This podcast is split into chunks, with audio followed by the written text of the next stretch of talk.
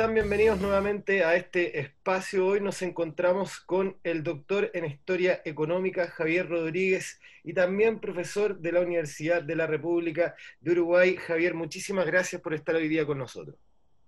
No, Sebastián, muchas gracias a, ti por la invitación. Nos interesa un poco conocer cómo ha sido eh, la realidad histórica de la desigualdad en Chile. En ese sentido, partir inmediatamente preguntándote cómo se puede definir la desigualdad histórica que ha existido en Chile. Lo que yo diría es, con respecto a la desigualdad, Chile es, por lo que podríamos decir, un país, un país latinoamericano.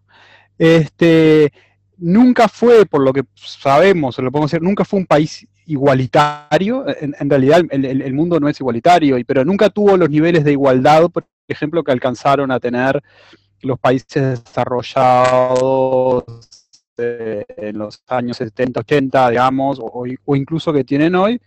Siempre es un país con una desigualdad estructural alta, eh, con algunos factores ahí que de muy largo plazo que inciden. Este, por ejemplo, es un país en donde, como en muchas otras partes de América Latina, donde, donde, donde hay una élite, una, una élite, una clase dominante, digamos, o un sector relativamente pequeño de, gente que concentra mucho poder económico y político, pero eso, siendo estructuralmente, estando presente a lo largo del periodo, no ha sido siempre idéntico a sí mismo, es decir, no se ha mantenido constante, no es una historia quieta. Ha habido periodos en donde esos, rasgos estructurales sean como desafiados, se han debilitado, ese poder de la élite se, se, debilitó, donde Chile fue más, menos desigual que hoy, digamos. Yo lo resumiría así, nunca fue un país igualitario, pero en algunos momentos de su historia fue menos desigual que lo que ha sido, no sé, del, de la, del, de la, desde los 80 para acá, ¿no? La situación es, similar hoy. Es, una sociedad que si uno compara la medida de desigualdad y las pone con, no sé, con 130 países, yo qué sé, Chile es el lugar 18, 19 más desigual, ¿no? No es, la, no es el país más desigual del mundo, este, pero está ahí entre los primeros 20, digamos, en arriba de 130, 140 países. ¿Cuáles son los focos más importantes de desigualdad que uno puede ver a lo largo de la historia? Yo diría, y eso es creo que en general como, como en todas partes, los factores que determinan la desigualdad es una combinación siempre de factores más típicamente de mercado. Este, por ejemplo, si, los, que tienen alta educación son poquitos, seguramente eso genere, estén bien retribuidos y genere una desigualdad importante con respecto a la masa de los asalariados. Ahora, si algo como la educación este, se expande fuertemente en el conjunto de la población, eso probablemente favorezca una reducción de la desigualdad. Entonces, factores como ese tipo, que es de, más económicos, y también factores políticos. Por ejemplo, eh, el rol del Estado, digamos, es decir, en qué sentido eh, vuelca o no la balanza, y lo que pasa a nivel de la sociedad, porque la, el cómo se reparte la torta eh, muchas veces es motivo de conflicto entre distintos actores sociales, ¿no? Es decir, yo qué sé, una, una, suba de salario es un mayor ingreso para el trabajador y un mayor gasto para el empresario. Entonces, como más o menos sabe cualquiera, uno quiere ganar lo más posible y otro quiere pagar lo menos posible.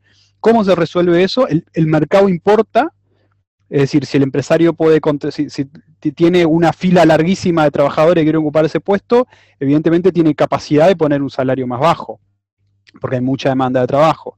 Este, ahora, si hay un sindicato fuertes, la cosa cambia. Es decir, siempre es como, como un juego así de, variable, hay varias cosas este, incidiendo. Pero yo diría, eh, lo que ha pasado en largo plazo, la, especialización productiva es un problema de, América Latina, es decir, esta cosa de especialización productiva centrada en eh, actividades extractivas que suelen favorecer, no, es un, no es una cosa determinista, pero favorecen que haya una concentración del ingreso. Este, eh, porque, porque además suelen mantener como una cantidad enorme de, de, trabajadores en el sector informal, algo que se ve muy claro con el problema de las pensiones ahora. Muchos no se pueden jubilar porque en realidad, o cobran muy poco, porque en realidad no aportaron, porque en realidad no trabajaron 30 años aportando, porque en realidad es una economía como todas las latinoamericanas que tiene mucho trabajo informal. Entonces, hay tema ahí de, de estructura productiva y después, como digo, hay otro elemento clave que yo lo podría resumir en la relación en, el poder de la élite, en la relación élite-Estado, si vos querés. Este, eh, cuando ha habido más, más control, digamos, eso ha estado más eh, eh, conjuntamente, o sea, cuando la élite ha tenido más poder, ha habido más desigualdad o ha habido momentos de reversión de tendencias, que realmente la desigualdad estaba reduciéndose y, se incrementa. Entonces, factores políticos así en un sentido amplio, eh, entendidos en un sentido de cómo se distribuye el poder. En el fondo, lo que está detrás de, eh, cómo se distribuye la torta es cómo se distribuye el poder. ¿Mm? Esto que yo te decía, el empresario si tiene una fila o no de trabajadores esperando ese, que quieren acceder a su puesto, al, puesto que él ofrece, o si los trabajadores tienen sindicatos que consiguen este, obtener mejores condiciones, es una cuestión de, relaciones de poder entre personas con, intereses distintos y a veces contrapuestos, y vos tal, que tiene más poder consigue llevarse un pedazo más grande de torta, digamos. ¿Cuál ha sido el rol que ha cumplido el Estado en reducir las desigualdades, Javier? Bueno, depende. ¿El Estado ha cumplido un rol reduciendo las desigualdades o ha cumplido un rol aumentando las desigualdades? A fines del siglo XIX, en los años 80, los primeros años del boom, por una serie de razones que tienen que ver eso con, la expansión hacia, hacia, hacia el sur, este, eh, las migraciones hacia el sur, hacia el norte, etcétera, se generó una reducción de la desigualdad en términos de distribución del ingreso.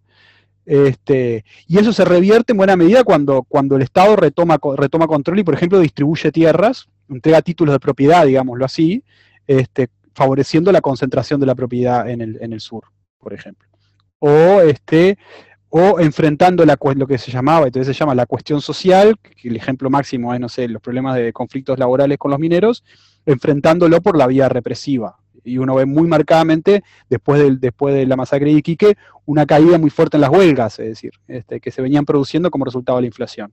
Entonces ahí el Estado favoreció el incremento de la desigualdad.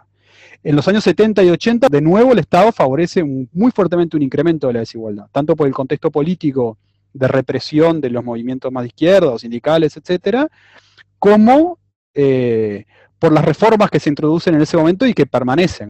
¿Por dónde pasan los desafíos a futuro para avanzar en la reducción de desigualdades?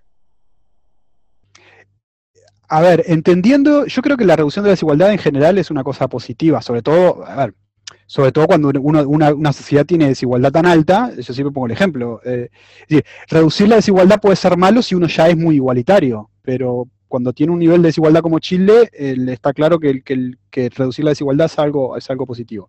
El gran desafío, y quiero insistir en esto, eh, es, que para que eso implique una mejora en la calidad de vida, en el bienestar, etcétera, etcétera, tiene que de alguna manera combinarse con crecimiento económico. El, plantear el antagonismo entre crecimiento y desigualdad es nefasto, Este, por diversas razones. Es mucho más difícil reducir la desigualdad sin crecimiento que con crecimiento. cuando la torta se va agrandando, esto que yo decía del caso de Uruguay, que fue, creo que tuvo unos años muy exitosos en reducción de la pobreza, porque lo que implicaba era que, no sé, la economía crecía al 5%, pero el ingreso de los más pobres crecía al 9% y el ingreso de los más ricos crecía al 2. Entonces, el crecimiento permitía que se concentrara mucho más y que fuera mucho más rápido, al combinarse con reducción de la desigualdad, que se concentrara mucho más en, los sectores de, más pobres, de menores ingresos. Ese es yo creo que el principal desafío. El, mecanismo de, de repartir sin crecimiento es un juego de suma cero, es decir, en donde lo que uno ganan Fíjate que en el ejemplo yo te decía, todos ganaban, ¿no? Es decir, en el, caso de en Uruguay, solo que los de abajo ganaban más o, crecían más aceleradamente.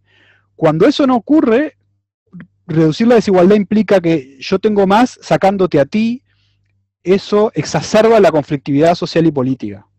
Y eso generalmente no es bueno, este, es destructivo.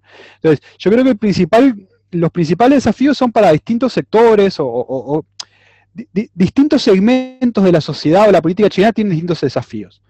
Uno es quienes han sido quienes han sido privilegiados y que son privilegiados a este momento tienen el desafío de entender de que están sentados arriba de un volcán y que eso que para ellos es este agradable porque implica privilegios, porque implica ser como, como, como estimó Branko Milanovic, el 2% de, personas más ricas en Chile tiene un ingreso similar en dólares al 2% de personas más ricas en Alemania, y Chile es un país más pobre que Alemania. Entonces, por tanto, si sus ricos son tan ricos como los ricos alemanes, es porque hay algo que no está bien.